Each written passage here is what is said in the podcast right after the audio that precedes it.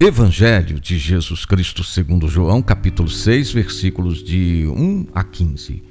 Jesus foi para o outro lado do mar da Galileia. Uma grande multidão o seguia. Vendo a grande multidão, Jesus disse a Filipe: Onde vamos comprar pão para que estes possam comer? Filipe respondeu: Nem duzentos denários de pão bastariam para dar um pedaço a cada um. André, irmão de Simão Pedro, disse: Está aqui um menino com cinco pães de cevada e dois peixes. Naquele lugar havia muita relva, e lá se sentaram os homens, em número de aproximadamente cinco mil. Jesus tomou os pães, deu graças e distribuiu, e fez o mesmo com os peixes. Eles encheram doze cestos com os pedaços que sobraram. A partilha do pão é o quarto dos sete sinais com que João mostra a autoridade e a missão de Jesus.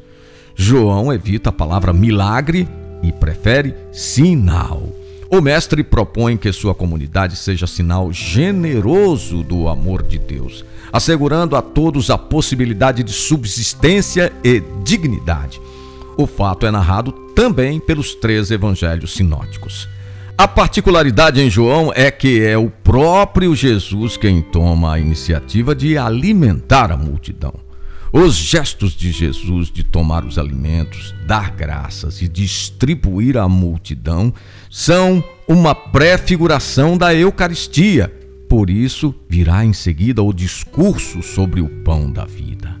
A iniciativa e a solidariedade marcam o episódio, junto com a ordem de recolher as sobras para que nada se perca.